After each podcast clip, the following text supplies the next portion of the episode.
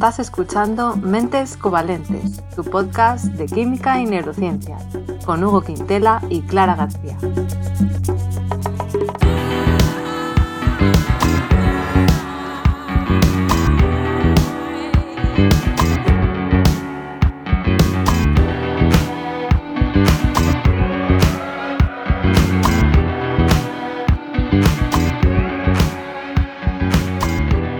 Bienvenidos al episodio 42, en el que contamos hoy con un invitado muy especial, pero antes, como siempre, voy a saludar a mi compañero Hugo. ¿Qué tal, Hugo? ¿Cómo estás? Hola, Clara, muy bien. Aquí reiniciando el año, muy contento de verte de nuevo.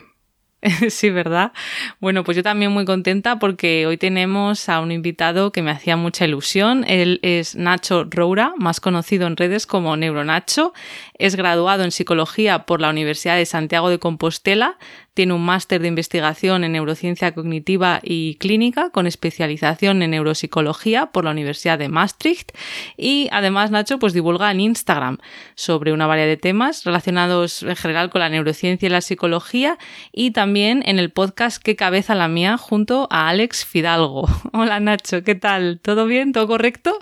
Hola Clara, hola Hugo, ¿qué tal? Genial, todo muy guay por aquí, súper contento de que me hayáis invitado aquí a Mentes Covalentes. Qué bien. ¿Me he dejado algo para tu presentación? No, no, no, no. Yo creo que está, está perfecto. Más o menos. Sí, sí. Muy bien. Buen currículum.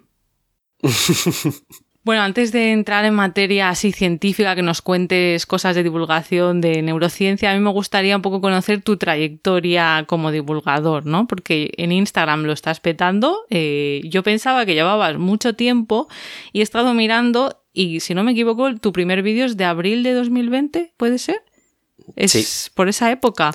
Eh, ¿Cómo te adentraste en el mundo de la divulgación? ¿Ha sido Instagram lo primero que has probado o habías hecho otros formatos antes? ¿Cómo fue?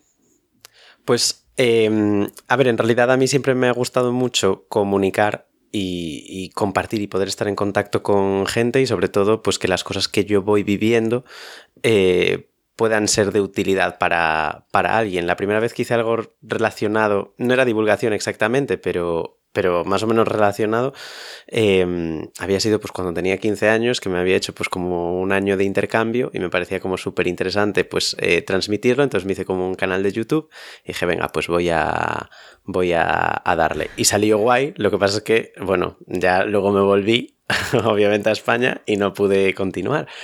Pero mm, en el campo más puramente de la divulgación, em, Sí, el primer vídeo es de abril de 2020, aunque realmente la cuenta creo que la creé en octubre o en septiembre de 2019, porque justo acababa de salir de la carrera y había entrado en el máster este en Maastricht, que es un máster de investigación en neurociencia, y a mí me mola mucho la neuro. O sea, me gustó un montón, eh, estaba aprendiendo un montón de cosas en el máster, pero había cosas tan técnicas y también había, o sea, tenía una variedad de asignaturas increíble, pero yo decía, jo, es que todas estas cosas las estoy aprendiendo y además me fui solo para allí, no conocía a nadie y era en plan, es que no las puedo compartir con nadie, o sea, me estoy quedando yo para mí. Necesito. Exacto, Necesito exacto. contar. Necesito que, que, no sé, que alguien, que, no sé, que alguien más se entere de esto, eh, que a mí me parece tan interesante, pero es que quedármelo para mí tampoco me está aportando demasiado en este momento, porque yo lo que quería del máster era la parte de investigar en un proyecto concreto, no me interesaban tanto las asignaturas eh, bueno, individual. Entonces por eso creé Neuronacho. Al principio eran posts eh, escritos, era una foto de, de, algo y a lo mejor aprovechaba para explicar algún síndrome que había estudiado. O sí, sobre todo eran posts, hasta que empezó la, la cuarentena y, y yo estaba solo allí, entonces nada, a mí me, pues me llamaba mucho el tema de la neurociencia y la sexualidad y nunca lo había estudiado en, ni en psicología ni en el máster. Y dije, pues mira, tengo muchísimo tiempo yo aquí Ah, solo vale. para leer papers acerca de esto. Y dije, pues voy a hacer un vídeo.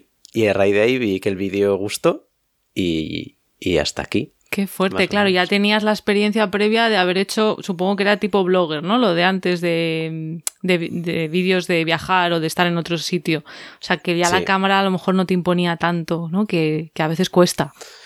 A mí es que siempre me ha gustado mucho eso, la verdad. O sea, siempre he sido como muy para afuera. Eh, nunca, me, nunca me ha cohibido eso. Eh, entonces, bueno, creo que o sea, es una cosa con la que yo las cosas que tengo, si ahí tengo una forma de comunicarlas y de compartirlas, eh, las disfruto. Mm, las disfruto. Las disfruto más, sobre todo si son cosas útiles. Si a nadie le va a aportar nada, pues no.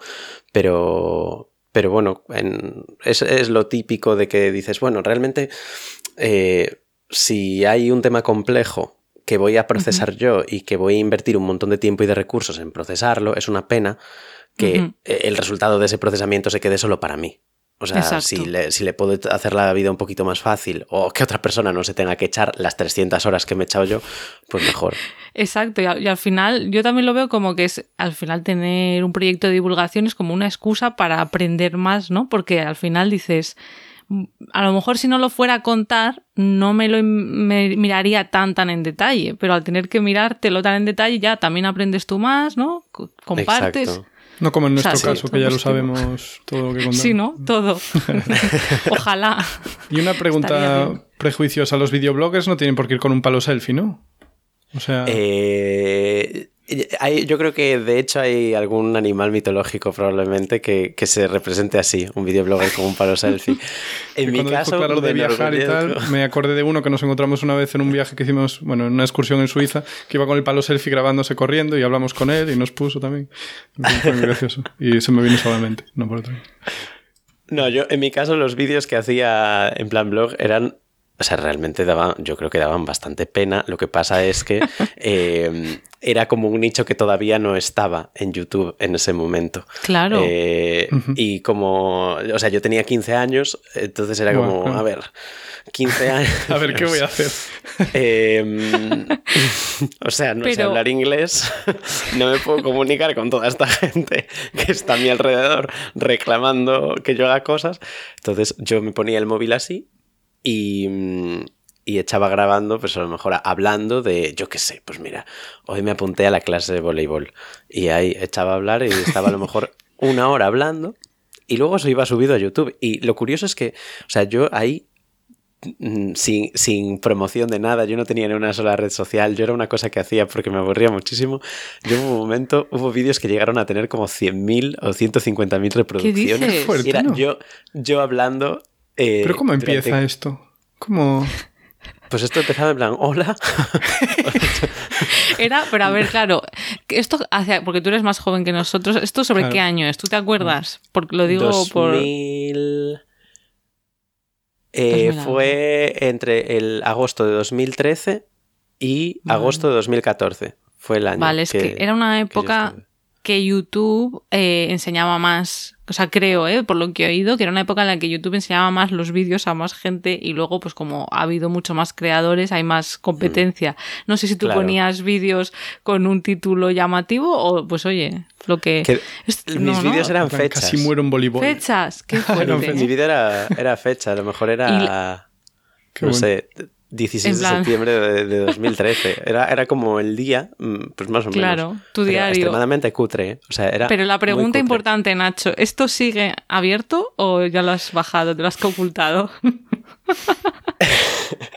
está, está por ahí. El primer post, eh, perdón, el primer podcast en el que participé, eh, o sea, que me invitaron después de crear Neuro Nacho, fue la primera pregunta que me hicieron. Me dijeron, hemos encontrado en internet este vídeo. Yo así.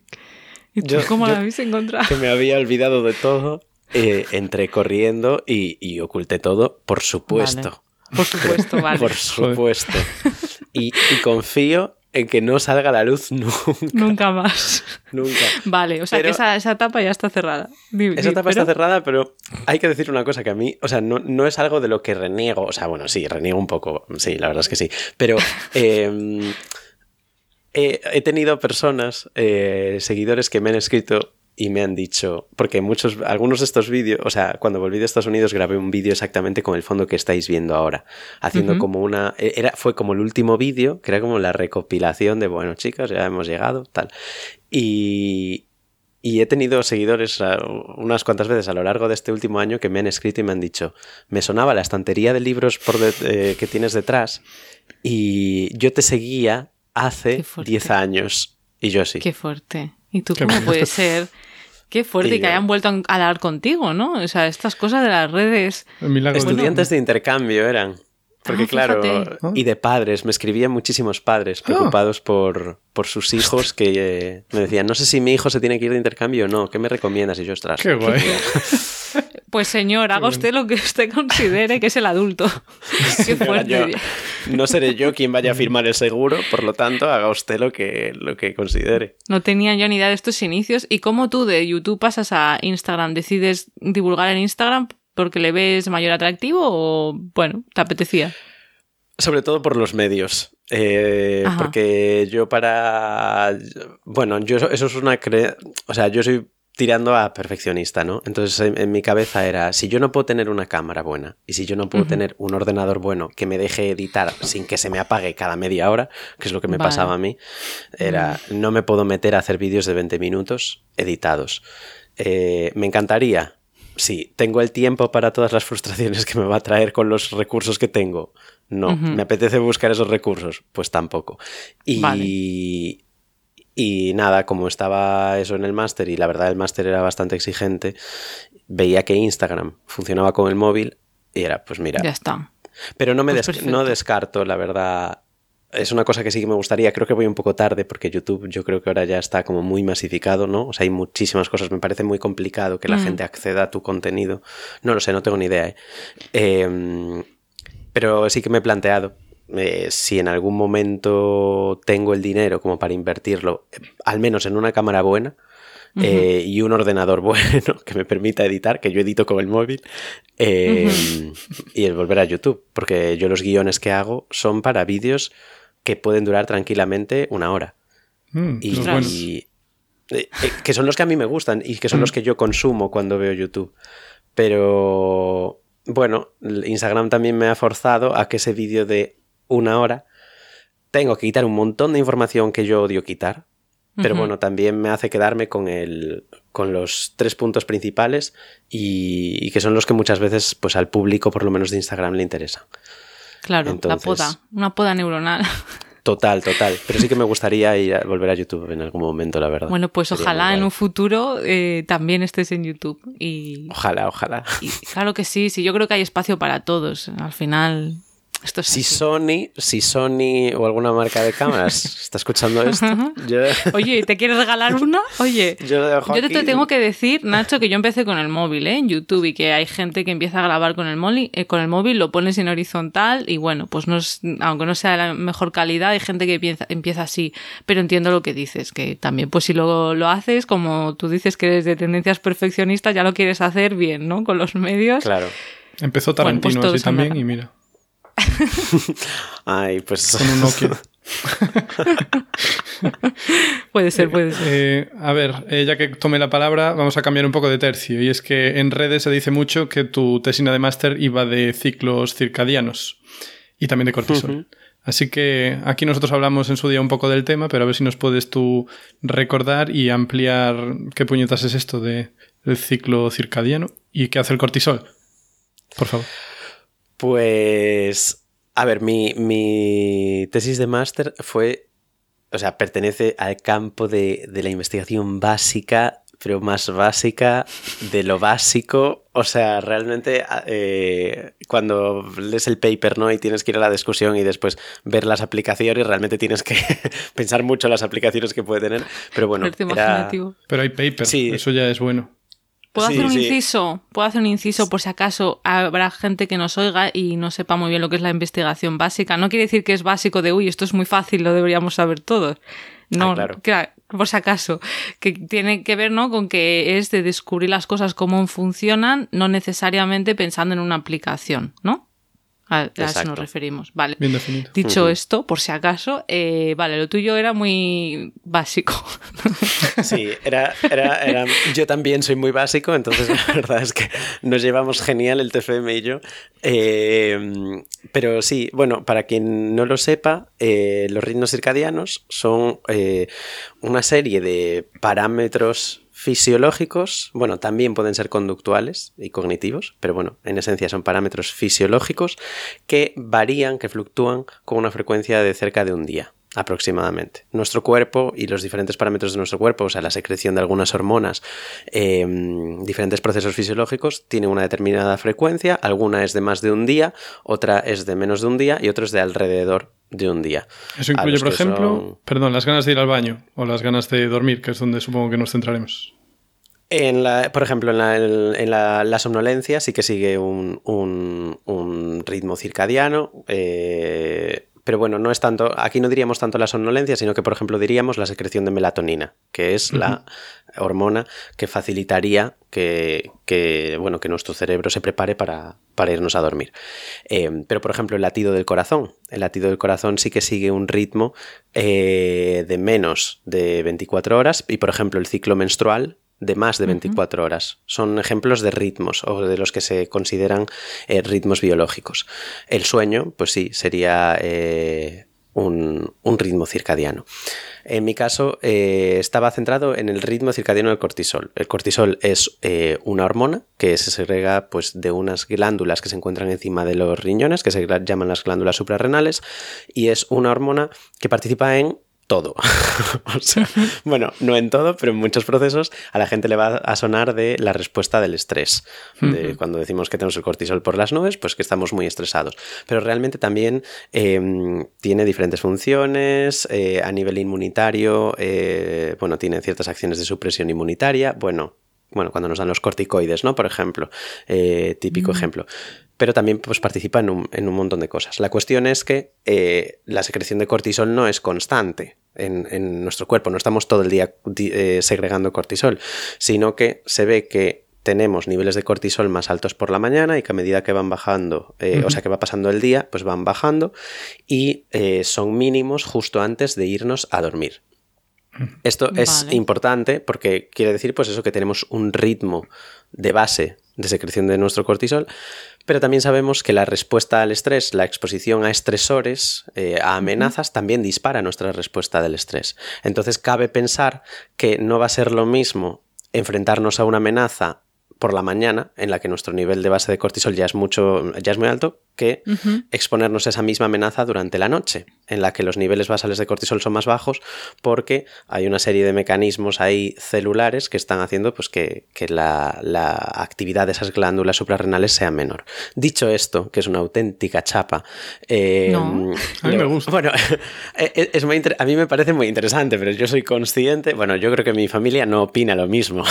porque cuando me, cuando me preguntan de qué ha ido mi máster y tengo que hacer tengo que desenrollar un pergamino que va cayendo por las escaleras.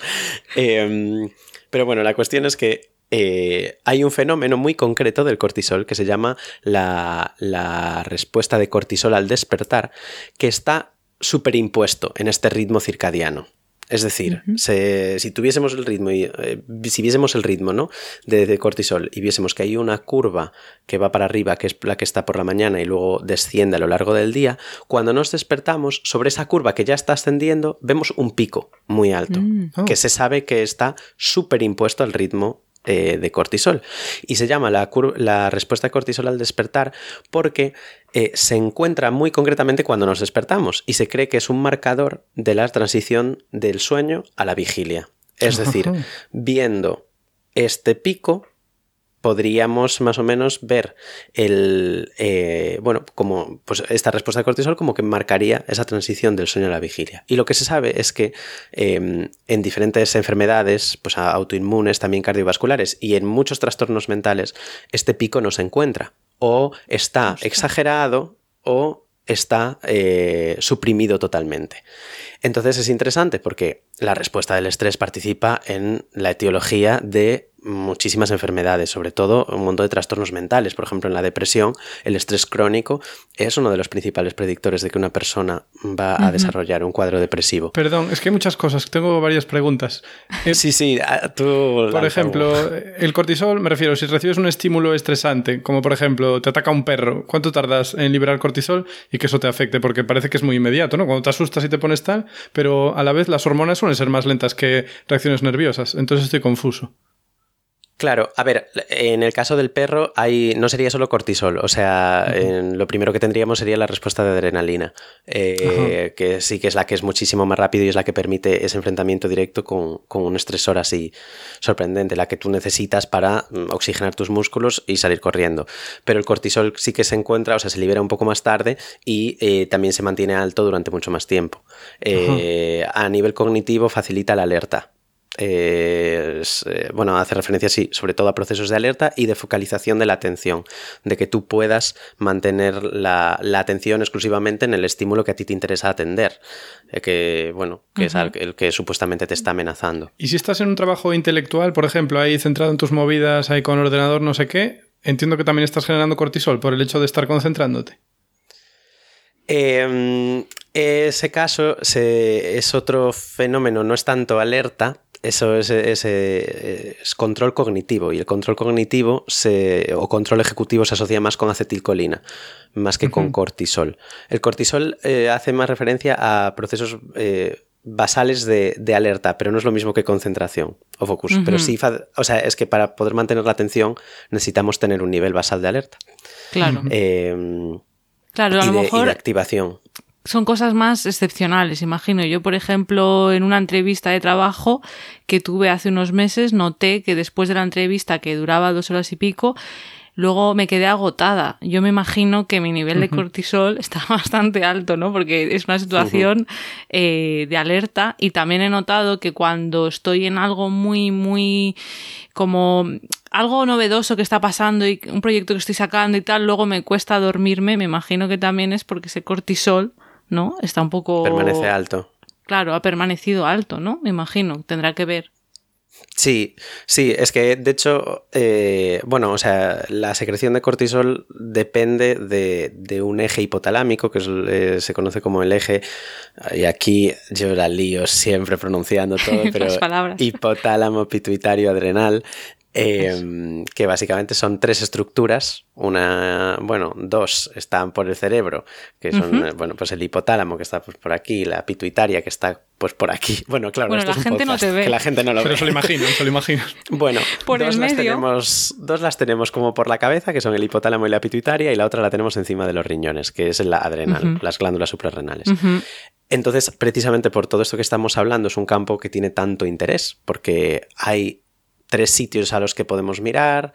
Eh, el cortisol se une a un tipo concreto de receptores para una respuesta, que son los, los receptores de glucocorticoides, pero para otro tipo de acción se une a otros receptores, que son los mineralocorticoides. O sea, realmente em, es un campo súper amplio y que tiene mucho de estudio. Que da para un montón. Exacto, da para un montón. Sí, Hugo. Cortisol basal el cortisol basal, quiero decir, ¿te da niveles más altos de cortisol que el que te dan los estímulos? Me refiero, eso, Clara está estresada por una entrevista, pero ya tiene el cortisol basal alto. A lo mejor se le va a doblar el nivel que tenga de cortisol o, es un poquito más nada más, ¿sabes? Em, ay, perdón, porque estoy desapareciendo como un poco de pantalla, pero es que estoy poniendo a cargar el ordenador que me está avisando. Eh, eso en just, o sea, en parte eso es lo que estaba mirando yo a mí en mi en mi tesis de máster. Ah. Eh, que si quieres iramos ahí un poco por ahí. Em, la cuestión es que eh, yo lo que quería saber era que, bueno, esa curva de respuesta al de, o sea, la respuesta de cortisol al despertar, eh, se supone que es como em, que nuestra respuesta del estrés está funcionando bien. Porque levantarnos del sueño se considera a nivel fisiológico como un estresor. Luego vamos a experimentar otros estresores relacionados con amenazas, pero el hecho de, transicionar del sueño a la vigilia implica un estrés para nuestro cuerpo. Entonces, eh, lo que yo quería ver era si despertarnos por la mañana, en la que nuestro, eh, que es un periodo en el que nuestro ritmo de, nuestros niveles de cortisol están altos, si despertarse por la mañana provoca ese aumento de cortisol eh, similar a despertarnos por la noche. Es decir, enfrentar el mismo estresor en diferentes momentos de nuestro ritmo circadiano produce la misma respuesta de cortisol. Entonces, ¿qué es lo que viste? A ver, lo que se utilizó para la tesis fue un protocolo que era pues bastante complicado. O sea, complicado, no complicado, pero digamos demandante, porque se necesitaba que las personas que participaban en el protocolo estuviesen durante tres días en unas posiciones concretas eh, son, bueno, es que era un percal, claro, es para reírse, pero se llaman, era como em, el día de 100, eh, uno de los títulos de ese protocolo es el día de 120 horas, y es que las personas pasaban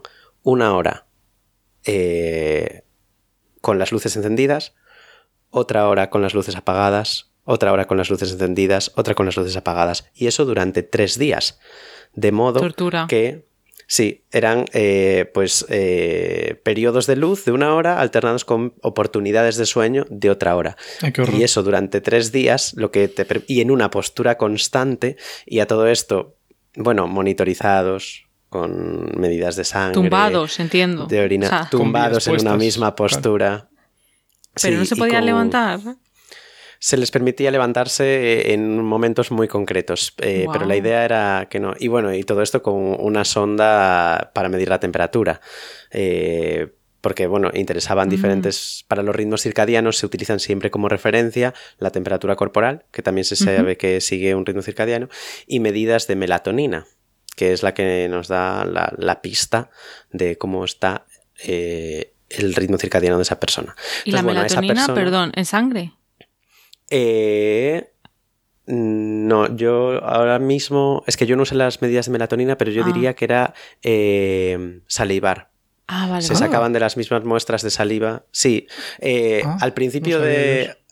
O sea, la, cuestión es que este pico, esta respuesta de cortisol al despertar, se encuentra en la primera hora. Eh, en la que nos despertamos, ¿no? Durante esos, bueno, entre que nos despertamos y los 45 minutos ya se ve el pico, a veces el pico se encuentra a los 60 minutos después de despertarnos, eh, pero bueno, es durante la primera hora eh, en la que nos hemos despertado. Entonces se toman cuatro medidas bueno, en algunos experimentos cinco o seis, pero cuatro medidas son suficientes de, de, cortisol, o sea, bueno, de saliva, y de ahí se saca el cortisol. Y bueno, ahí ves, pues que al principio hay nada, bueno, nada de cortisol, luego a los 15 minutos ha subido un poquito, a los 30-45 ya está mucho más alto y luego a los 60-70 ya empieza a bajar. Es, bueno, pues un pico. Em, y eso se hizo en cada uno de los periodos de luz que esta gente tenía. O sea, muchas medidas de, cortisol. Es eh, todo pues, muy controlado, muy riguroso, porque también sabemos que los cambios de postura y los cambios de actividad y determinadas comidas pueden alterar todo esto. Entonces, eh, experimento hipercontrolado. Yo lo que encontré eh, era que esta curva de cortisol al despertar solamente se encontraba cuando las personas se despertaban en la mañana, o sea, en su mañana. Vamos. En, en la. Eh, en el pico alto de su ritmo de cortisol. Porque si los despertábamos pues a las 8 podíamos ver esta, esta respuesta de cortisol al despertar, pero si los despertábamos a las 8 de la tarde, después de una siesta a las 8 de la tarde, no encontrábamos ese pico. Y esto realmente, claro, puede tener diferentes implicaciones en función de cómo se mire, pero es importante teniendo en cuenta que hay muchas investigaciones que no em, registran la hora habitual de despertarse de sus mm. participantes. Ah. Y esto es muy importante, porque no es lo mismo que, o sea, por ejemplo, pongamos que hay un estudio que se propone estudiar si existe o no esta curva de respuesta de cortisol en pacientes con esquizofrenia. Está genial, que, o sea, es algo súper interesante, sobre todo por el papel que puede tener el estrés en la esquizofrenia, pero tendrías que saber muy bien cómo está el ritmo circadiano de tus participantes saber si están alineados o no. No es lo mismo que uno se despierte a, las 10 un día a que se despierte a las 8 de la mañana, porque a lo mejor a las 10 su respuesta de cortisol ya está mucho más atenuada que si se hubiese levantado pues a su horario habitual. O sea, digamos, a ver si lo he entendido bien, que también por nuestras costumbres, o sea, si yo voy una época, yo que sé, en vacaciones, que me despierto más tarde, tipo a las 10, mi respuesta del cortisol se va a desplazar un poco y, va a ser sobre esas 10 o no, o realmente va a ser a la hora que yo me despertaría, a las 7 y pico o 8. Es que ya no es ni siquiera en vacaciones, es hasta los fines oh. de semana. Esto se ha podido ver hasta los sábados, que la gente tiende a dormir más. Eh, si tú durante toda la semana te estás levantando a las 7 de la mañana, eh, bueno, los ritmos circadianos necesitan, eh, bueno, en función del ritmo, determinados días para ajustarse, ¿no? A unas determinadas horas. Pero eh, si tú te levantas todos los días de la semana a las 7 de la mañana, el viernes, cuando te levantes a las 7 de la mañana, va a ser muy fácil registrar tu curva de cortisol al despertar. Pero si el sábado te despiertas a las 11, esa curva de mm. cortisol lo más probable es que esté atenuada porque tu ritmo de cortisol ya va a haber bajado. O, em, bueno, es que esto es, sobre todo importante eh, si tenemos en cuenta eh, lo que se propone que refleja esa curva de cortisol. Em, porque una de las principales teorías de, para qué tenemos este mecanismo de pico de cortisol después de despertarnos es para movilizar recursos cognitivos. Es decir, el cortisol forma, o sea, tiene un papel súper importante en diferentes procesos cognitivos, como comentábamos antes, sobre todo relacionados con la alerta. Em, y hay muchas zonas de nuestro cerebro que tienen muchos receptores de cortisol y que son muy susceptibles a las acciones del cortisol, como por ejemplo el hipocampo, que participa en eh, consolidación de la memoria o navegación, navegación espacial, por ejemplo. Y mm, se propone que este pico de cortisol, este aumento de cortisol en la hora después de despertarnos, es como una preparación de nuestro cuerpo para las demandas que sabe que va a afrontar a lo largo de ese día. De hecho, hay algunos estudios en los que se demuestra que las personas que perciben, bueno, eh, por ejemplo, teniendo dos grupos, a, una a un grupo de personas se les dice que a la mañana siguiente eh, se les va a despertar y que van a tener que hacer pues una tarea. X. Y a otro grupo les dicen que va a tener, a tener que hacer la tarea, pero se la explican como una tarea muy demandante como una tarea para la que tienen que estar especialmente frescos, eh, una tarea que requiere muchos recursos cognitivos.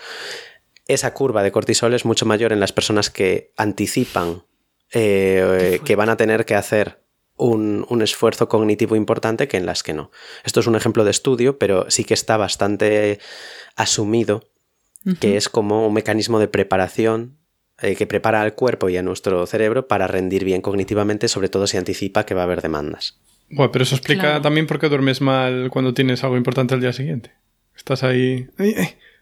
Sí, eh, bueno, en, parte En parte sí, sobre todo lo que podría explicar es lo que se conoce como la inercia del sueño, que la inercia del sueño eh, o sea, no es un trastorno, no, no, es un trastorno, pero sí que es, es, un hecho que existe un determinado periodo después de despertarnos con el cual todos nos vamos a ver identificados en los que estás despierto, pero bien podrías estar dormido. A lo mejor te estás haciendo el café, pero tú no sabes dónde estás realmente.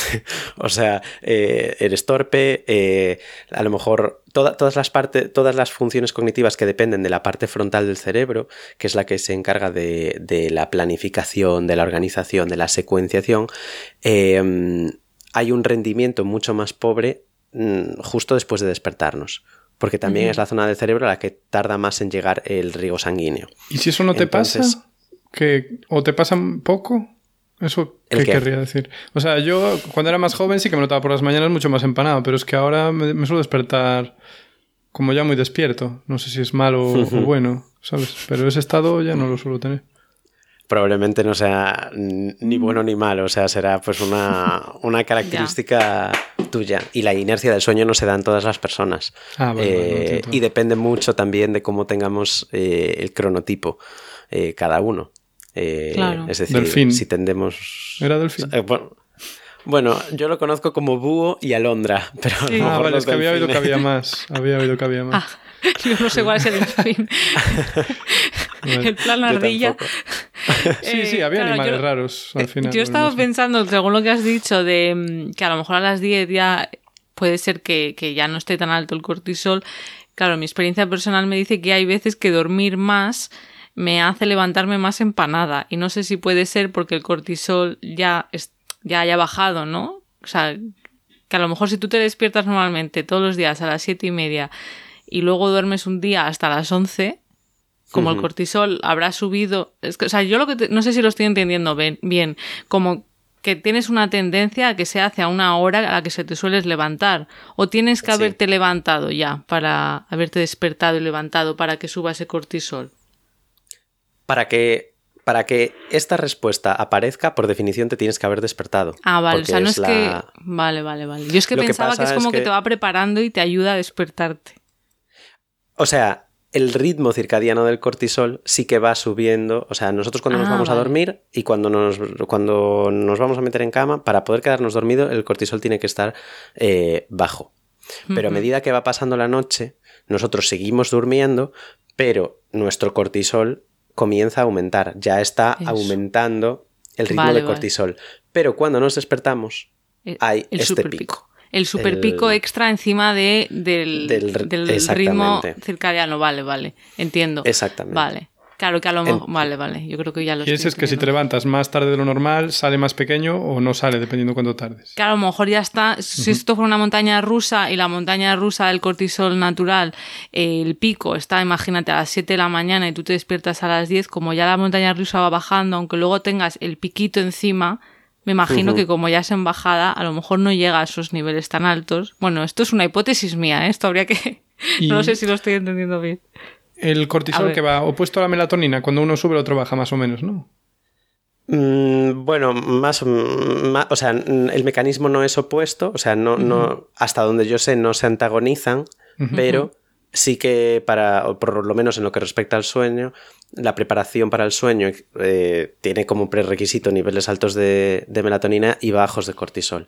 Y a medida que va pasando la noche, eh, disminuye la cantidad de melatonina y aumenta la cantidad de cortisol. Entonces, Vale. sí, más o menos, más o menos siguen como esos patrones eh, opuestos. Ujú. Es, es un mundo, realmente es un mundo y, y, y todo esto os podéis imaginar cómo tienen que ser los estudios eh, en condiciones hipercontroladas, porque si un cambio de... Bueno, en mi caso yo encontré también que el cambio de postura no afecta a, a la- al aumento de, de cortisol, pero probablemente mm, afectará, mm, si no es el cambio de postura, o sea, afectará el- en otro momento otra cosa, eh, la comida que hayamos consumido, o sea, seguro.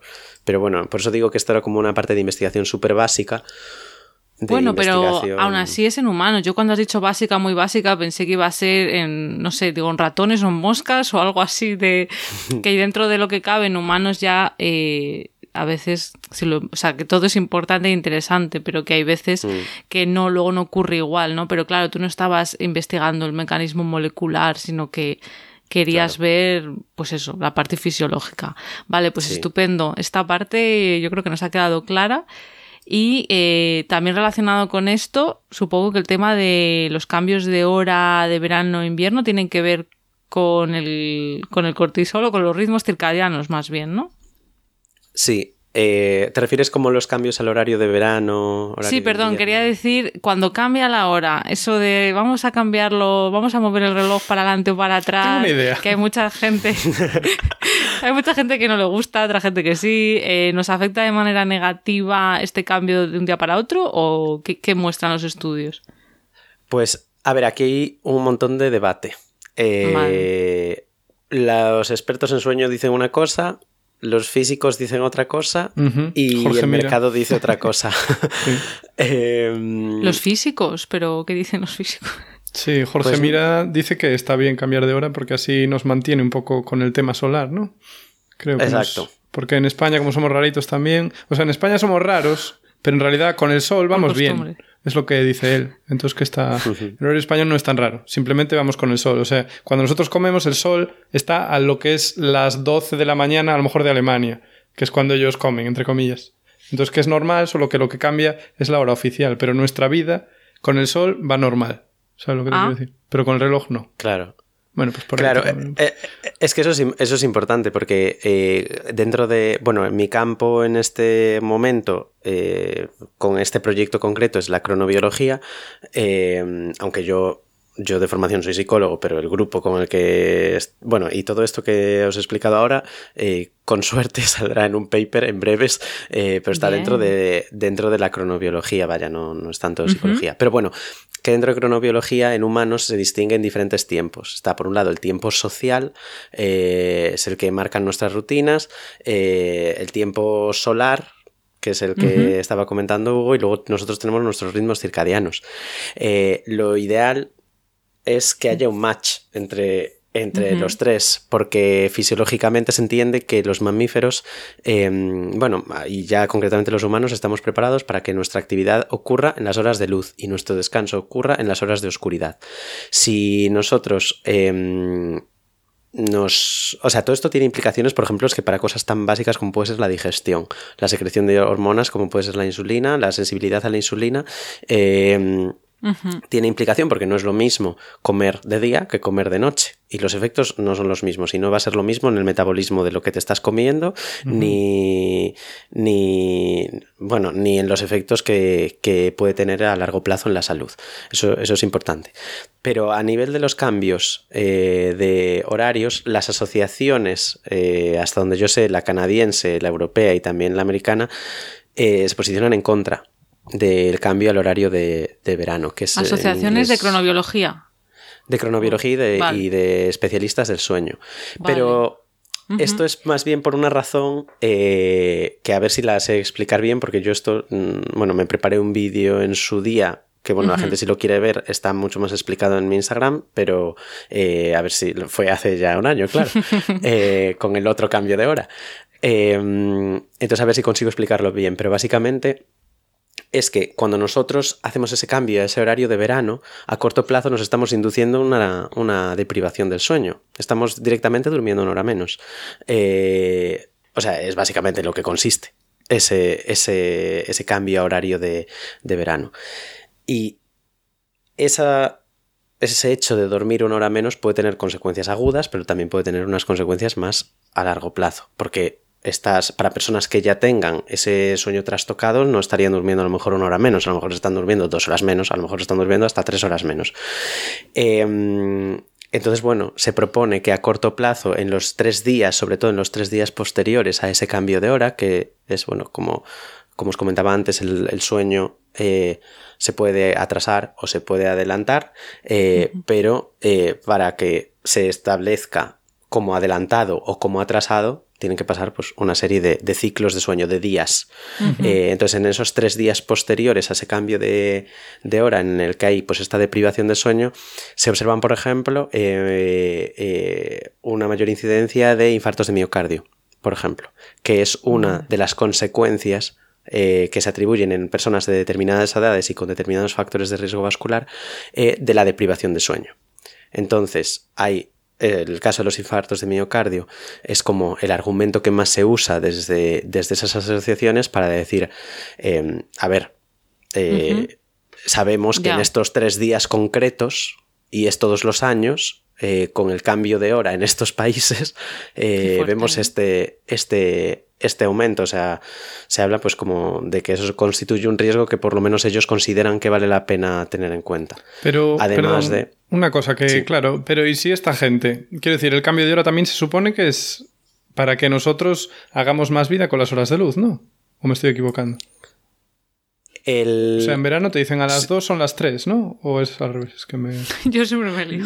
Yo con eso me lío muchísimo, pero yo creo que es eh, bueno, no me voy, no me voy a, no me voy a, no me voy a aventurar a decir lo que Igual lo tenía que mirar para hacer la argumentación mía em, también, porque claro, esto Pero, o sea, se supone que en verano, al final, eh, además de que de, manera natural cada vez anochece más tarde, de repente hay un día que todavía más tarde.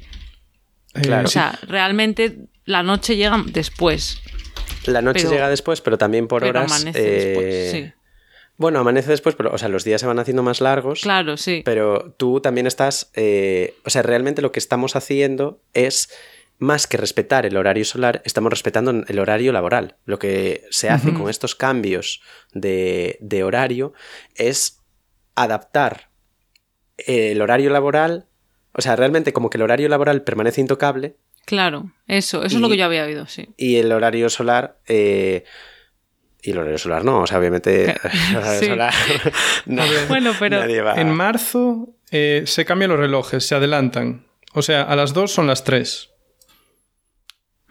Entonces, claro. te dicen que es te tienes que levantar una hora antes a, nivel solar. Y el día se está alargando. Eso quiere decir que con el tiempo vas a levantarte más temprano, más con el sol, pero menos con el sol. Ah, claro. O sea, el día que te hace levantarte antes, te estás alejando del sol. Porque dicen, no te preocupes, que dentro de tres meses te levantas con el sol. Exacto. Entonces te están intentando corregir, ¿no?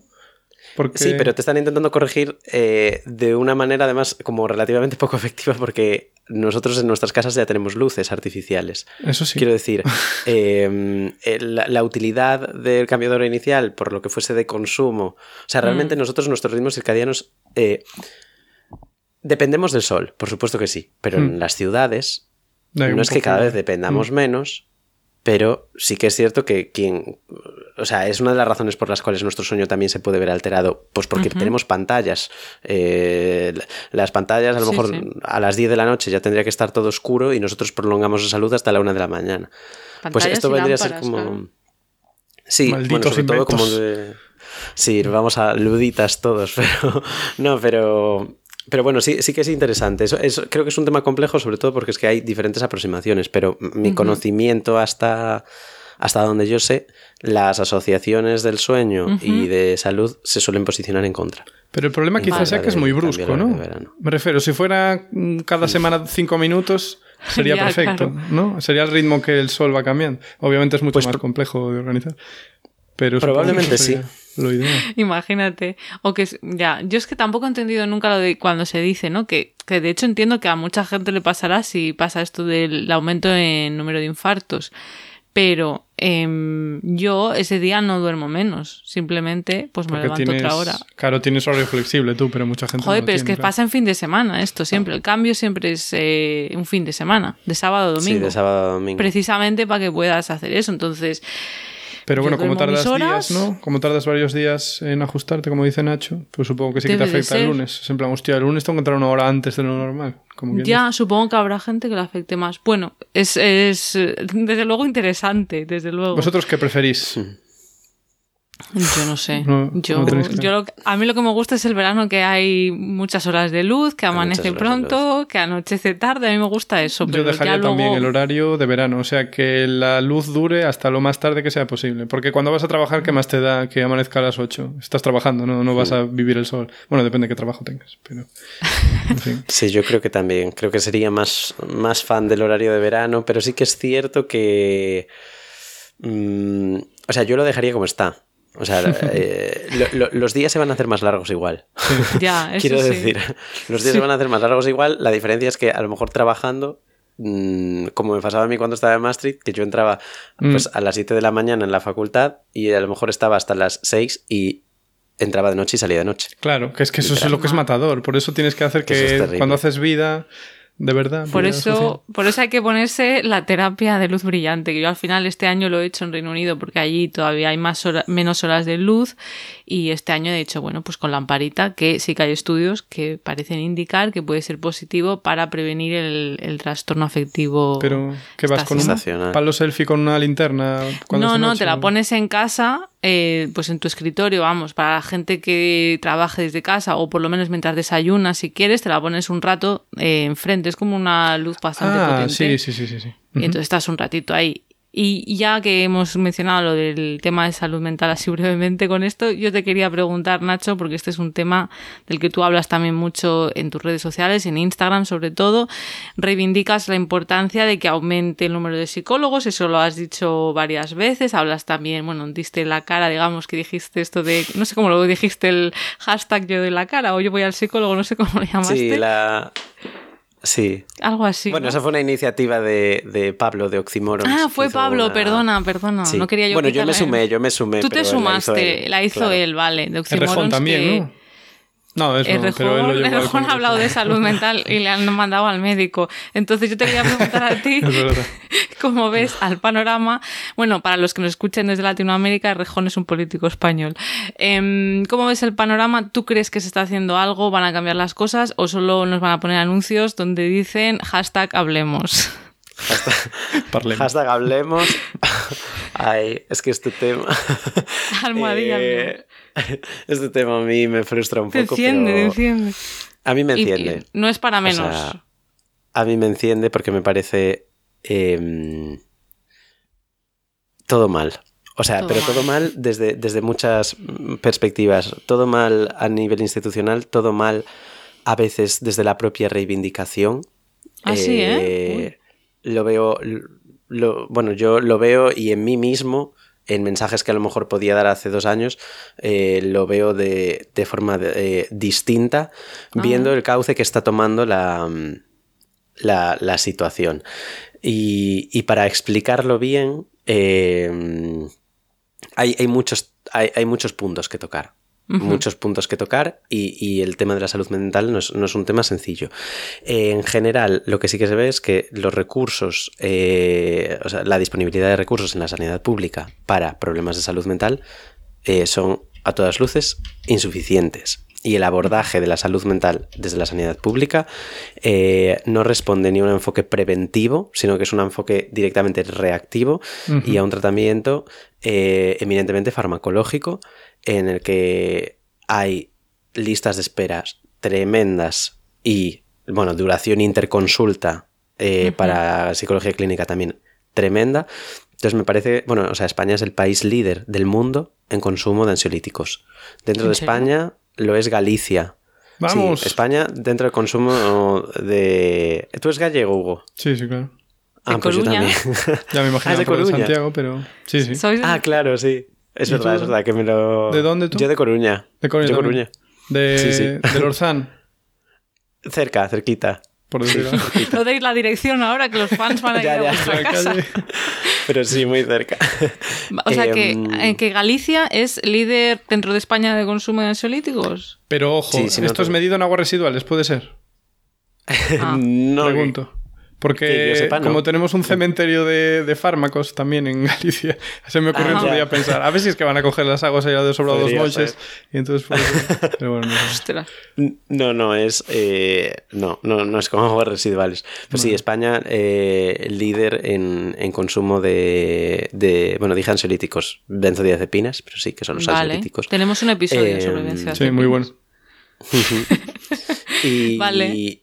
Y bueno, eh, también, eh, pues eso, comunidades como Galicia, Asturias, también líderes en suicidios dentro de España.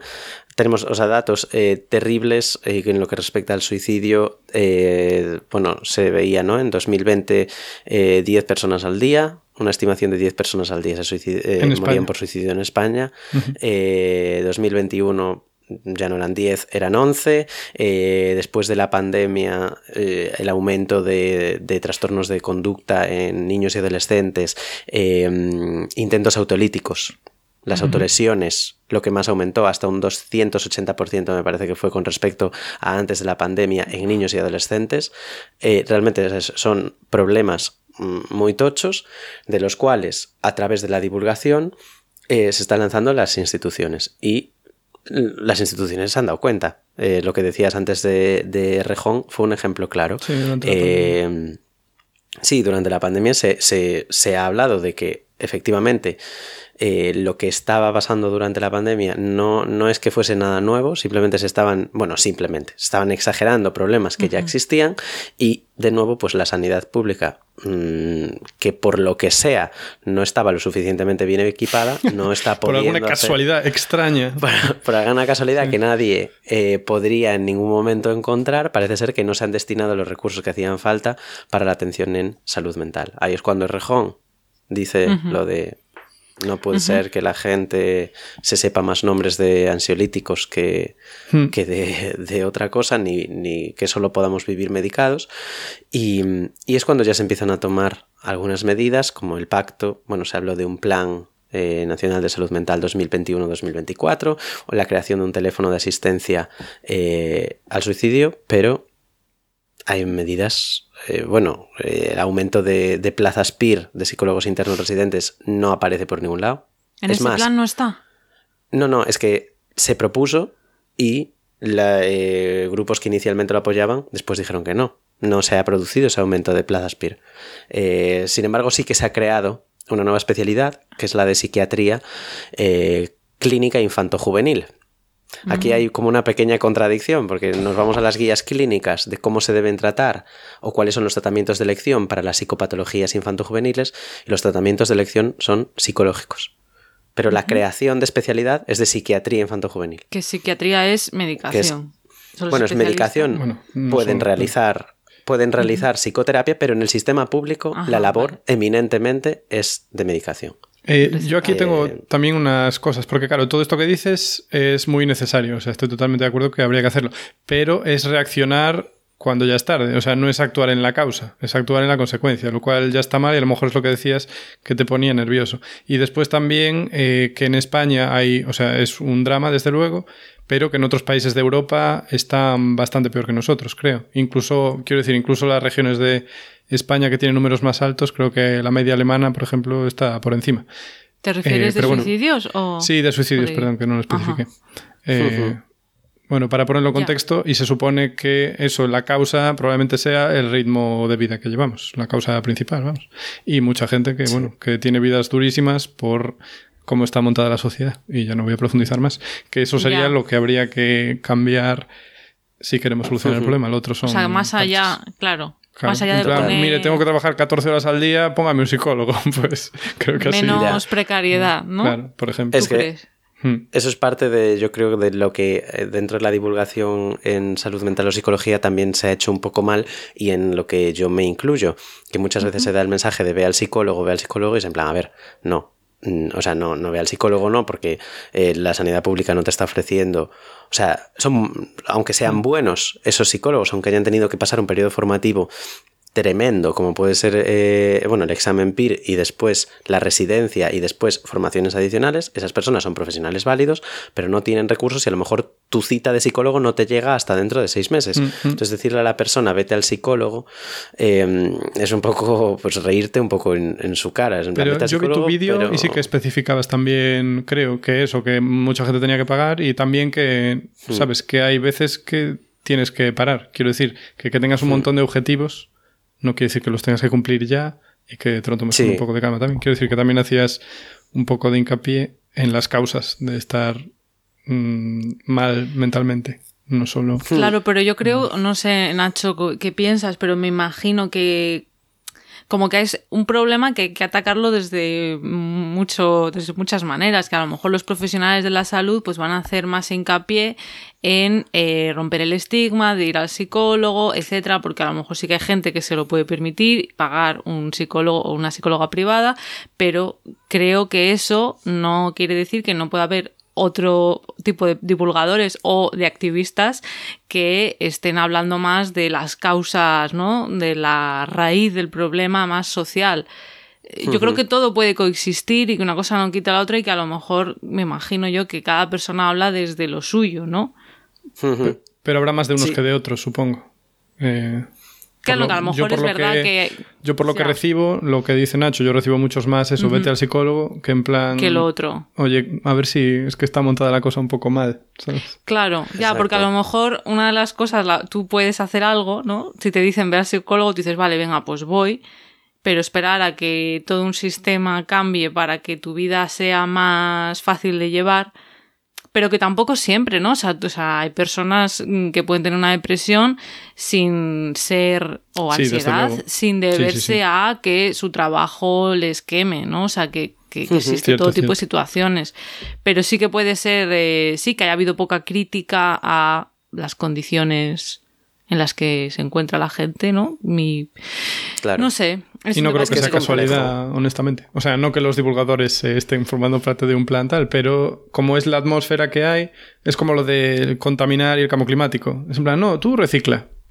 Y ya está, eres tú. Bueno, a, lo mejor, a lo mejor es que el sistema tiene alguna falla, ¿no? Y no es simplemente que yo tenga que tirar agua a un contenedor, que hay que hacerlo. Cada uno con su responsabilidad, pero...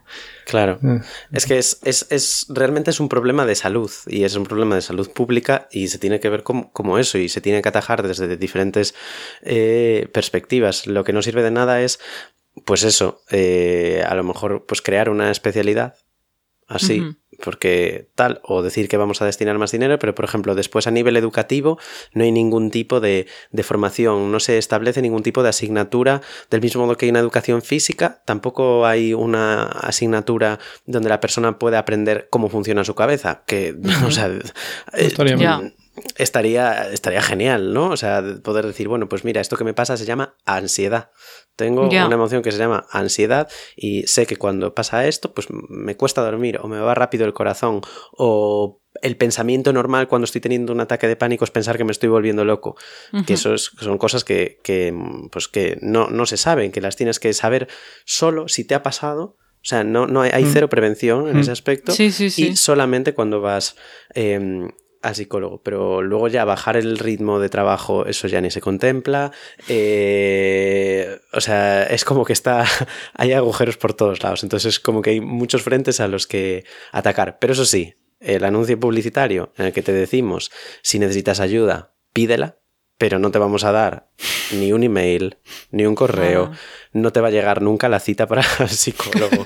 Qué descaro, la verdad, si lo piensas. Es que ese anuncio, yo también cuando lo vi... Pues te ponen una música épica y te dicen, hablemos. Hablemos la caixa. a mí me recordaba la caixa. Sí, es como anuncio de.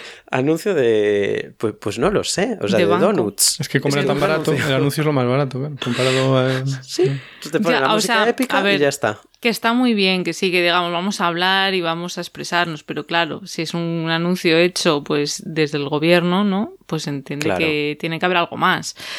Mm, sí, si es que la movida es que nosotros llevamos años hablando. Es que los que hablamos. No, os cree, o sea, que, la gente que haya hecho este anuncio no se piense que nosotros no hablamos. Si hablamos un montón. Lo que pasa es que ellos no escuchan. Porque si de verdad mm. escuchasen, eh, verían que, bueno, sí, eh, hablemos, pero es que a mí esa parte, por ejemplo, es que lo tengo grabado. El decir, si necesitas ayuda, pídela. Y de repente fundido a negro. Ya, ¿a quién? ¿A quién? es que ni he hecho adrede, tío. ¿Qué tienes que hacer? O sea, coge el telefonillo de tu casa y decir... al del cuarto. Oye, Al del cuarto. Claro, porque además esto está... O sea, evidentemente muchas personas eh, tenemos la suerte de tener una red de apoyo y dices, pues a lo mejor se lo cuentas a tu amiga o a tu pareja o a tu madre o a quien sea, ¿no? Pero es que hay gente que está sola es que no todo el mundo tiene a alguien a quien pedir ayuda o no sabe o no es tan común o en su familia no se hablan las cosas. Em, también, no sé, esa labor de sensibilización de que también habrá personas jóvenes adolescentes que le dicen a sus padres mm, quiero al psicólogo y le contestan eh, tú lo que tienes que hacer es trabajar más que yo a tu edad estaba ya picando piedra. Estaba en la mina, sacando carbón con las manos.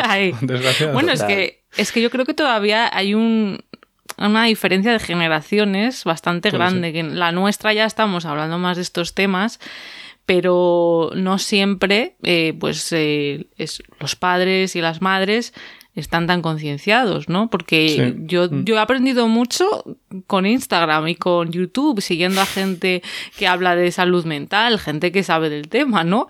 No a, esta gente que dice tonterías de sonríe y sé feliz. Pero, claro, antes de eso, o sea, yo me acuerdo que hace unos años eh, la primera vez que leí un libro que tenía que ver con la depresión, ahí empecé a entender lo que era la depresión para poder identificarla en, en la gente que te rodea, porque hay veces que asociamos depresión a te ha tenido que pasar algo muy gordo y estar triste y llorando, pero hay maneras diferentes de, de expresar, ¿no? O sea, no todo el mundo tiene eso. Hay gente que, que, puede expresar más irritabilidad, eh, problemas cognitivos incluso, y si tú no sabes que eso entra dentro de la depresión, pues no sabes identificarlo, no sabes cómo ayudar a esa persona. Apatía, mm. apatía también importante. Y todo eso eh, no sabes identificarlo, pero es que encima cuando lo ves no sabes responder a ello. Entonces todo complicado, ¿no, Nacho? ¿Lo ves? el futuro negro. ¿O eres, optimista? Eh, ¿Como persona o como psicólogo? Como persona, como persona. No, yo como persona en general no, tiendo al optimismo. O sea, no, ah, me caracterizo yo por ser una persona optimista. Hace bien. Entonces, ¿crees que...? Tiendo a la catástrofe. Pero ah, em, como persona eh, catastrofista por naturaleza que ha tenido que invertir en psicólogos, sé que no hay que hacerme caso. Entonces ya está. Mm, em, Seguir luchando. Creo, creo que en general las generaciones que vienen ahora Em, yo estoy un poco, bueno, que vienen. O sea, yo. Pero es de las que vienen, tampoco nos 65 años, ya. Es que, ¿qué me estás contando? O sea, me, acabo de creer, no sé. Tú eres, a ver, ¿eres eh, millennial o eres Z? Yo depende de, de, a quién le preguntes, porque estoy justo en el, en el 97, que es el año que divide a millennials a Z. Vale, o sea, pero, estás ahí en la frontera. Pero de decir que soy, soy Z, soy Z, claramente. ¿Te ah, sientes Z? Vale, o sea que tú. Me siento ah. millennial, pero soy Z. Vale. O sea, comparto cosas, más cosas con los millennials que con los Z, pero si alguien me pregunta, soy Z. Porque cada vez la gente con la que... O sea, es, muy probable que los Zetas dominen el mundo algún día. Entonces... Eh, Habrá que pues pararlos antes de que... Es por favor, y que, y, que, quiten ya TikTok. No, es broma. Es broma. Me encanta TikTok. Pareces boomer. Me encanta. Yo creo que es, una generación que viene con fuerza, ¿no? Entonces. Ah, viene con fuerza. Viene con fuerza. Yo creo que. ¿Qué generación no vino con fuerza? Pues. Pues la del 98. ¿Ah, la del 98 estaba triste. Pues estaba muy triste, ¿no? La del 98 no... Los, los Ah, la anterior, pero, los de la pero eran obras culturales de, de, peso, ¿no? Pero bueno, dices por la pérdida de Cuba y Filipinas. Pero bueno, luego invirtieron capitales y tal. Y claro, ahora estamos mirando para España. claro, ellos estaban tristes por la pérdida de Cuba y nosotros estamos tristes pues, de bajón. Ah, no voy a emprender nada porque estoy muy de bajón. Porque, claro. y porque Rosa no ganó Eurovisión, que eso es una cosa que también nos, nos acompaña a los millennials. Quedó fatal, ¿no? Pero... Sí. No, quedó de quinta. Es el mejor ah, puesto en el que ¿quién hemos había sido de One Point? ¿Quién había sido de One Point? Creo que había sido No tengo ni idea porque yo no, no sigo mucho Eurovisión, así que no tengo ni idea. One Point. Pero sí, lo de las generaciones, creo que el mérito que tienen, eh, por lo menos eh, la Millennial Z, es eh, haber por lo menos puesto el foco en cosas que no son nuevas, porque realmente tienen un trasfondo filosófico súper importante acerca de lo que es el trabajo y, lo que realmente implica trabajar y producir. Eh, pero sí que son los que se están quejando. O los que más están viendo ahora mismo, yo creo, eh, que muchas cosas que se vendían al principio realmente no corresponden con lo que estamos viviendo. Eh, generaciones que perciben que por mucho que hayan invertido en sus estudios, eh, esto afecta muchísimo más a los millennials y esto está clarísimo. Em, por mucho que hayan invertido sus estudios, eso de que eh, cuanto más trabajas, pues eh, más dinero ganarás o más estabilidad tendrás, pues son mitos que, que se han caído. Cuando muchos de nuestros padres tuvieron sus dificultades en su momento, pero es cierto, y creo es algo objetivo, que vivieron la época de mayor bonanza económica que ha habido en España en el último siglo. Y, no, o sea, ellos habrán tenido su deconstrucción, habrán tenido sus reivindicaciones, que no son menos, desde luego, eh, pero tampoco son más. Eh, simplemente son distintas. Por eso cuando esas generaciones anteriores a lo mejor eh, ante una queja te dicen, ay, es que tú no sabes lo que es el trabajo. Es en plan, vamos a ver. Ya. O sea, sí que lo sé. Lo que se dice de que los jóvenes no conocen el, valor del esfuerzo. O sea, ¿te quieres pasar por una biblioteca mm, pública? Eh, pásate por una biblioteca pública. Y es que creo que esa gente a lo mejor no conoce a muchos jóvenes, ¿no? O sea, no, bueno, a ver, yo... A ver, a ver, luego disiente. Es que son cosas distintas. A ver, eh, también leí hace poco un libro, o sea, yo es una realidad que ya conocía, pero leí un libro que se llama Virtudes e Misterios y habla de una mujer gallega que emigró a Reino Unido en los 60 o algo así. ¿Y qué pasa? Que cuando esos emigrantes trabajaban todos los días sin parar porque lo que tenía que hacer era sacar dinero para conseguir volver a casa y para que sus hijos vivieran mejor. Eh, yo creo que nuestro problema eran las perspectivas, porque traíamos las perspectivas de ellos. Que era en plan, oye, si te esfuerzas, mira lo que yo conseguí. Yo venía de pasar hambre en la aldea a que tú tengas una carrera. Entonces dijeron, siguiendo esa lógica, ¿a qué no llegarás tú? Pero es que en realidad eso es un crecimiento que se estanca. Yo creo que es a nivel económico me parece que debe ser normal, ¿sabes? Vienes de la mierda, te pones ya más o menos a nivel de países desarrollados y luego va subiendo poco a poco. Entonces a nosotros nos vendieron el oro y el moro porque es lo que habían vivido ellos.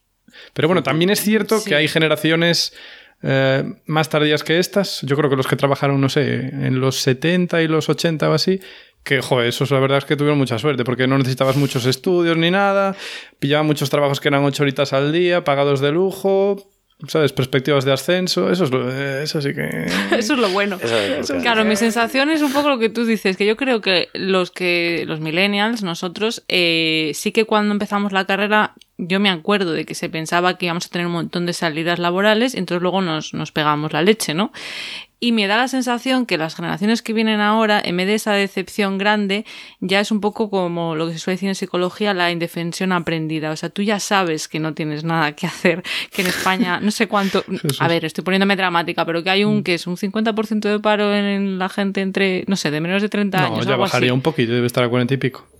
Estaba en el. Estaba en un, la última vez que miré, que lo he mirado, es que justo lo he mirado, estaba en un 43%. Claro, vale, pues claro, tú ya sabes eso. Es la desesperanza. Mm. Y bueno, y luego nos escucha gente de Latinoamérica que a mí a veces en vídeos me dicen, pues si estás hablando de que en Europa va así, imagínate en México o en otros países que estamos mucho peor. Entonces, bueno, yo creo que hay un poco eso lo de las expectativas, ¿no? La nuestra fue la de pegarse el golpe y ver que no era todo tan bonito como pensábamos que ese esfuerzo se iba a haber recompensado, que dentro de lo que cabe, o sea, yo aquí no me quejo, ¿eh? que nosotros, vamos, hablo por mí, pero que, que, mucha gente de nuestra generación, pues, o se ha visto, sí, pues, eh, que ha tenido que emigrar, que, que era complicado, y luego las que vienen, pues, pues también ven que está complicado el panorama, ¿no? Pero evidentemente eso no quita que generaciones anteriores hayan hecho unos grandes esfuerzos y que vivieran unas vidas quizás eh, más austeras, ¿no? Donde yo, a ver, austeras o peores, o Quiero decir eso. Sí, pero. O sea, 12 horas al día, todos los días. Por supuesto, pero que, que, no todo el mundo ha vivido eso, pero te quiero decir que mi sensación es que nuestra generación, y aquí esto ya es hablar por hablar porque ya no es divulgación, es, es cafetería, ¿no? conversación de cafetería. mi sensación es que nuestras generaciones, millennials, zetas, estamos acostumbrados a cierto pues eh, nivel de ocio, de pues salir a comer por ahí, de ir al cine, de no sé qué, cosas que generaciones anteriores eh, pues no se permitían, ¿no? Entonces, eh, bueno, pues a lo mejor ellos lo tenían más fácil para encontrar trabajo porque había menos paro y había menos, más oportunidades, pero también llevaban unas vidas que yo ahora sí lo pienso, pues solamente trabajar y cuidar hijos, pues sinceramente me parece muy, muy triste para lo que yo quiero vivir, ¿no? Que ahora aspiramos a viajar, a, a tener ocio y vida más allá de, pues eso, de las responsabilidades. No lo sé, bueno, es una reflexión muy general. Bueno, es justo también, sí, claro. O sea, hay que mejorar las condiciones de vida. Por eso lucharon ellos. ¿Qué querrían ellos? que estuviéramos todo el día trabajando. ¿A que no? ¿A que no? Pues ya está. Hay que ir a mejor. O sea, hay que ir a mejor, ¿no? Hay que ir hacia la jornada laboral de, cuatro días, cuatro días a la semana, cuatro horas al día. Ojalá. sí.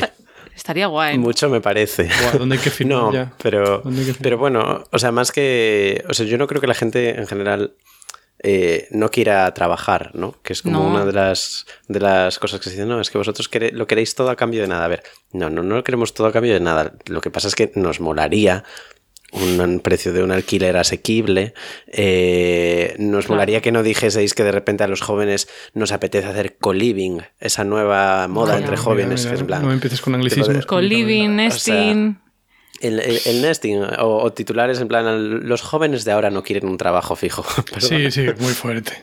Apuestan por el alquiler en vez de los jóvenes se resisten a comprar casa. Se, resisten. a comprar casa. agárrame que me la compro. entrando en la cuenta y dices, a ver, ¿cuántas casas hay por 50 euros? sí. Qué descaro. Y luego ya, dentro del mundo de la investigación... claro. Eso luego ya... Es que en España es otra es otra cosa que, que yo con respecto a eso em, creo que hay asociaciones que están haciendo cosas guays que están luchando por los derechos de, trabajadores predoctorales en ese sentido, que están a tope con ello. Em, pero sí que es una de las cosas en las que creo que vamos muy, muy, muy por detrás. Eh, a otros países europeos. Ya, yo solo por la experiencia que tengo en Países Bajos o compañeras que están estudiando, bueno, estudiando no, trabajando em, en Reino Unido o Alemania, en los que los, eh, los predocs o, postdocs son trabajadores de pleno derecho, no, como, no como aquí en España, es que vamos a, estamos a, años luz. años luz de eso. Es que no hacemos lobby. Y, se hace, y se hace ciencia buenísima, ¿eh? Que es que lo heavy es que eh, tanto la sanidad como la investigación en España hay campos en los que es. Bueno, la sanidad ya es puntera, pero hay, hay mm, mm. líneas de investigación en España que son punteras y es como, ¿cómo, cómo es posible que generando lo que generáis eh, estéis tan sumamente, tan sumamente maltratados? es una pena. ¿Por qué no somos reivindicativos? Porque eso también lo quería decir. Claro, nos están estrujando, pero eh, no hacemos nada tampoco. A ver, tampoco vamos a culpar aquí a las víctimas. Bueno, o sea, a ver, culpar a las víctimas no, pero ¿y si estuviéramos todo el día en la calle ahí haciendo botellón? No, me refiero, manifestándonos, etcétera, etcétera. Huelgas generales de millennials y cosas así. A lo mejor cambiaría. eso es mi ese es mi sueño. o sea, no mi sueño, pero sí que molaría ver que, la gente se moviliza, porque la gente sí que está preocupada y la gente se queja, pero eh, hay que asociarse y hay que, y hay que reivindicar siempre, yo creo que en grupo y en masa. Tampoco hay que culpar, no sé, porque creo que es, eh, entre comillas, el sistema también nos, nos, nos, tiene así un poco. Entonces, Total. Y que tampoco hace falta, no hace, quiero decir, al final es algo, es riqueza para el país, retener talento es algo bueno. Se han mm. gastado dinero porque estudiar eh, le cuesta, o sea, no es algo que, le salga gratis. Al final es, pensar y también la salud mental lo mismo. O sea, el dinero invertido en salud mental no es dinero tirado, es es algo bueno para el país porque la gente se tiene que coger bajas, mm. claro. Entonces, bueno, yo creo que no hace falta que te monten huelgas para, para ser un poco listo y decir, ostras, es que nos mm. conviene como país. Pero, pero como país, quiero decir, pero ¿realmente les importa el país?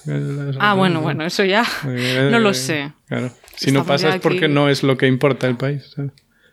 Ya. Ay, Dios. Yo soy muy fan de la huelga, en general, ya os lo digo ahí. Incluso sin motivo. no, no, pero para investigar, o sea, los sanitarios, eh, lo que les sostiene ahí es una vocación que se les exige, que es ridículo exigirles eh, en la situación en la que en la que estamos. O sea, es un ejemplo, pongo los sanitarios porque es como el colectivo que, más están ahora. los pobres, además, madre mía. Claro, que es como realmente se tendría que ver qué pasaría si, si no trabajase ni un solo sanitario maltratado. A ver cuántos pero quedan. Tú imagínate, bueno, ya. Claro, le sostiene la vocación. Claro, porque no van a dejar a la gente ahí tirada, claro. Tienes que tener la. O sea, tienes que ser consciente del privilegio que tienes al tener semejante cantidad de, personas hipercapacitadas trabajando en las condiciones en las que las tienes. O sea, aprécialo. Aprécialo, porque. Sí, bueno, pero con las de espera que hay. Mm, quiero decir, antes sí, pero es que ahora. O sea, no culpándolos a ellos, me refiero, pero es que ahora se tiene que esperar cuatro meses la gente, por eso están subiendo los seguros privados como la espuma. Y no es casualidad, claro que a todo esto yo estoy aquí llamando a la huelga. Si, si dejáis Las de, barricadas, Si dejáis de oír de mí en los próximos días, eh, preocupaos. Yo no tengo intención de desaparecer, pero... Qué fuerte. Bueno, pues yo creo que ya estamos llegando al final del programa. No sé si hay algo. Ya, ya, está ya, ya, hemos, sí, ya hemos divagado de muchas cosas. ¿Hay algo, Nacho, algún proyecto nuevo que quieras anunciar, algo de spam que quieras hacer, donde te pueden seguir? Ay, es que hay una cosa de la que quiero hacer mucho spam, pero de la que no puedes. De la que no puedo. Siempre nos pasa lo mismo, pero Jesús. me veo, me veo como en plan. Eh, me, he convertido en todo aquello que juré destruir. Se vienen cositas. Exactamente, jamás digas que tienes algo si no vas a poder decirlo, pero bueno, sí que hay una cosa que es guay, que espero que llegue y cuando llegue, si queréis, yo vuelvo aquí a hablar del tema eh, a, mediados de, de, este año. Toca es un videoblog pero... con palos selfie. Eso, eh, la vuelta de los vlogs de 45 minutos de ¿Te imaginas? ¿Te imaginas? No, no. Eh, algo algo chulo. Vale, bueno, pues eh, lo dejamos ahí, el hype de que algo nuevo se viene de Neuronacho. Y Pero que muchas gracias por, por haberme invitado aquí, que me hace un montón de ilusión, que me parece un planazo de, tarde de viernes y que me ha pasado muy guay, la verdad. muchas gracias. Gracias por venir, muy amable. Nosotros también, que, que, te siga todo el mundo en Neuronacho, en Instagram, ¿verdad? Y en Twitter, que también pones hilos por ahí.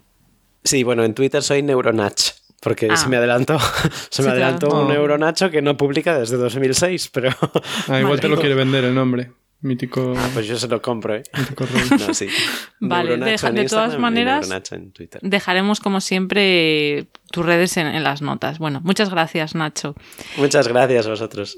Y hasta aquí el episodio de hoy. Como siempre, las notas con todas las referencias estarán en la web de Podcastidae, la red de podcast a la que pertenecemos. La página web es podcastidae.com y si queréis apoyarnos podéis darle al botón de suscribirse desde vuestro reproductor preferido, darle a me gusta, dejarnos comentarios y, por supuesto, para estar al tanto de todas las novedades, nos podéis seguir en redes. En Twitter estamos como arroba cobalmentes y en Instagram y Facebook como mentes covalentes. Hasta la próxima. Adiós.